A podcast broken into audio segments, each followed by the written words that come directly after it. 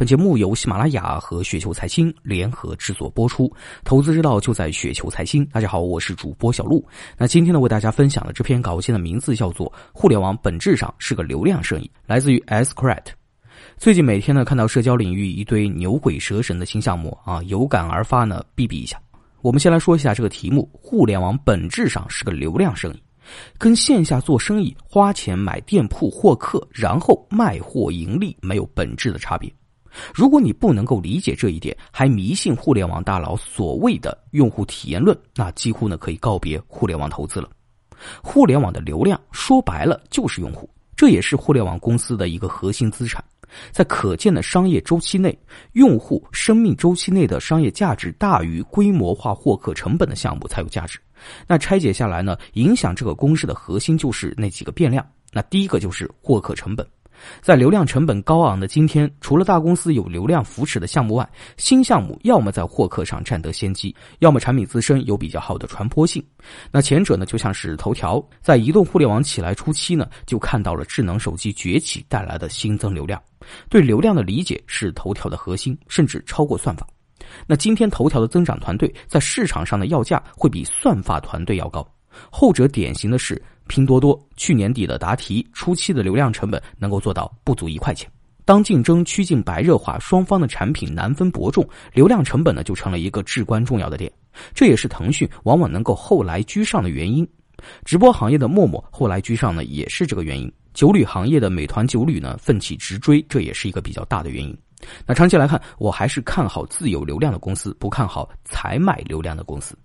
第二点，生命周期长短，也就是留存率。互联网产品的价值是由其解决的问题的价值决定的。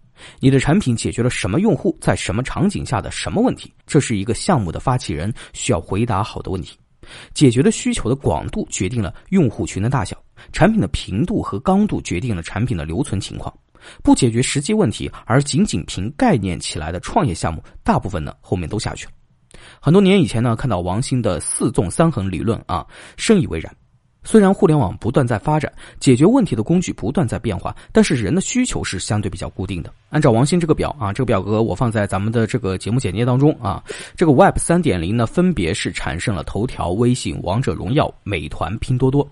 那当然，在移动时代呢，产生了很多 PC 时代没有涉及到的偏纵深的需求，比如出行。但大部分还是人类千百年来普适性的需求。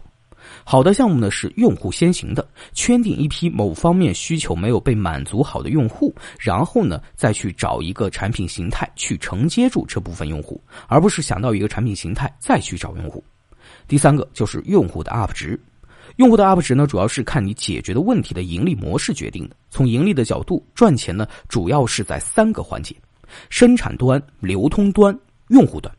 之前的互联网主要是在赚流通端和用户端的钱，用户端呢，比如增值、游戏付费、用户打赏；流通端，比如广告费、网红带货。那现在随着互联网慢慢往产业互联网发展，会更多的涉及到生产端的钱，比如云计算、工业智能、商家供应链等等。那一般来说，离钱越近的 UP 值呢就会越高，越高 UP 的盈利模式能够承担越高的新客成本。所以，一般也只有海量用户的普适性需求才能够支撑起广告这种盈利模式。比如资讯交流，如果你的目标用户群比较小，你的产品最终又只能通过广告盈利，那商业模式大概率呢是玩不转的。这也是我坚定的认为去头条没有价值的原因。它的盈利模式跟获客模式不匹配，本质是浪费投资人的钱。那接下来呢，简单来谈一谈互联网的规模效应。规模效应应该是互联网公司的一个核武器啊！互联网公司如果说有什么壁垒的话，那么规模效应呢，算是其中一个。一个公司一旦有了规模效应，在获客、留存、商业变现上都会有很大的优势。最典型的就比如说是社交网络，一旦有了规模效应，比如腾讯，获客成本极低，留存极好，盈利呢有很大的延展性。再比如美团，有了规模效应，获客成本更低，因为有用户认知，留存更好，因为品类更多，SKU 更多。并且成本被摊销了，更便宜，可以依托规模效应多种方式盈利。在商家端呢，也有了更大的返点谈判能力。哪怕再不济，只是一个汽车领域的汽车之家，获客成本、留存、广告主的议价能力都远好于小平台。那当然，流量思维更多的是适用于 to C 的市场，to B 就会有一些不一样。那当然，在流量越来越贵的今天，to B 有可能是下一个大的机会。